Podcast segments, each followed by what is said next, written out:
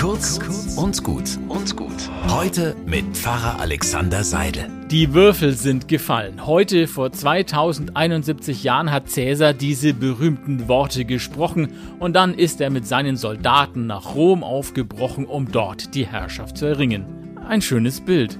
Du fängst etwas Neues an. Die Würfel sind geworfen, aber sie kullern noch. Erst am Ende, wenn der letzte Würfel zum Stillstand gekommen ist, weißt du, wie die Sache wirklich ausgeht. Vorher ist alles offen.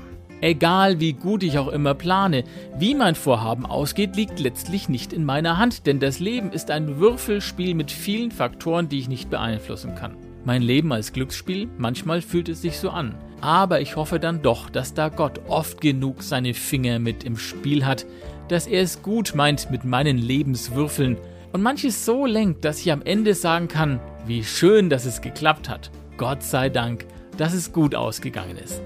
Einen guten Tag wünsche ich euch.